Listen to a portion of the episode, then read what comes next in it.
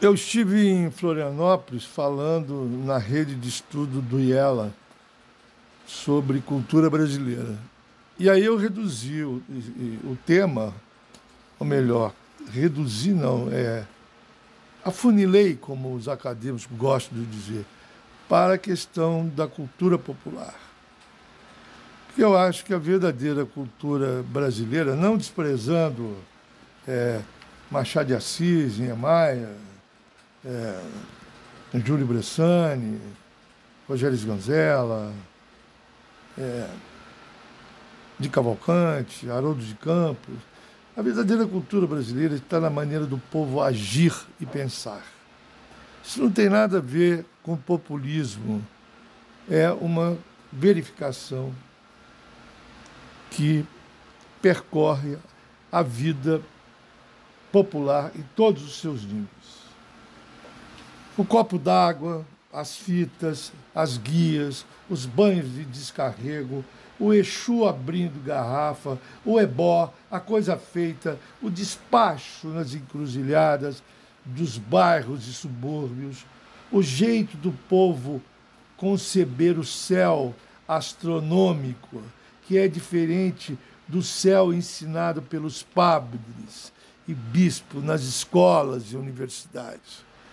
Como é que o povo imagina o céu? O que é o céu para o povo? O céu limpo, azul, geométrico, como dizia o Cascudo que estava no Dante. Como é que o povo tem a mesma concepção do céu do Dante se o povo não leu Dante? Olha o mistério que é a, a cultura popular. Né? Então, por exemplo, aquilo que hoje está me intrigando, que é a matança da mãe, o matricídio, o mamacídio que está ocorrendo no Brasil, que é essa, essa, essa matança das mulheres, essa violência contra o feminino que está ocorrendo no Brasil. Isso eu acho que está me intrigando. Eu quero saber a gênese disso, o porquê disso. Ah, vou falar, o Brasil começou no machismo. Claro, o Brasil começou no, o Brasil começou no latifúndio, na igreja e na empregada doméstica que o índio, que o, o, o jesuíta converteu à Índia em sua primeira empregada doméstica. É uma sociedade machista, racista. Mas eu tenho por mim que agora, nos últimos anos, nas últimas décadas, houve uma exacerbação da violência contra a mulher. E eu confesso que eu não sei o motivo dessa violência. Talvez seja uma, talvez tenha havido uma mutação na família, na, no relacionamento entre o pai, o irmão, a irmã, e, e, sobretudo, a relação entre a mulher e o homem, que é por onde se faz a sociedade livre. Se não tiver homem e mulher numa relação boa, descer porreta, não haverá socialismo. A, a, nego esquece, a, a, nego não, não pode falar nego, as pessoas esquecem que o Marx foi o primeiro filósofo a falar da emancipação feminina. Então, eu, qual é o meu problema com relação à mãe? É que a, a cultura brasileira, a cultura folclórica, sempre houve uma valorização da mãe. Nada que não é mãe não tem importância. É o contrário do Júpiter, da cabeça do Júpiter, que não tem mãe. Entendeu? Aqui não. Aqui só tem mãe. Então, por exemplo, em Portugal há bruxa. Aqui, aqui é mãe de santo. A mãe de santo que está no candomblé. Né? É, tem mãe do mato, tem mãe d'água. Só dá mãe. Mãe da coceira, mãe da maconha. Então, então é, só tem uma, uma, um, um, cerimonial popular que não tem mãe, que só tem pai, como se fosse um pai concebido, o pai que concebe o filho, né? que é a cuvade. Cuvade.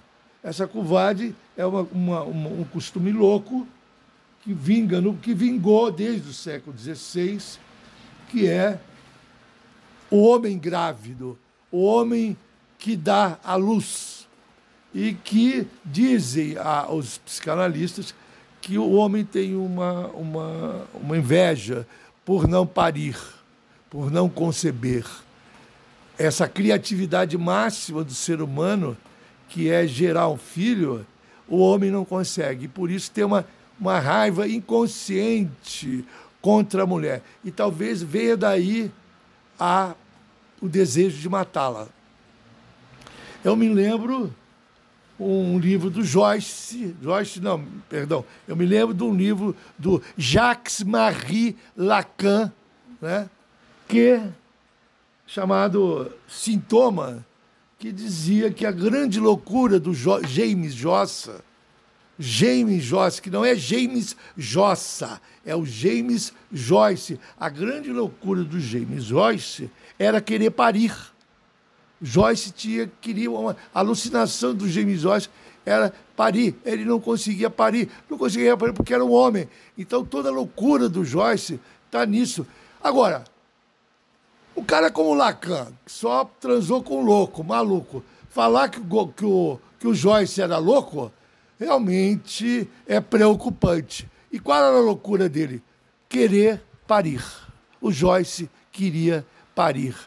Durma com um barulho desse. Ou melhor, não durma, cante, que a, que a musa antiga canta. Um grande abraços para os ouvintes da Rádio da Ilane.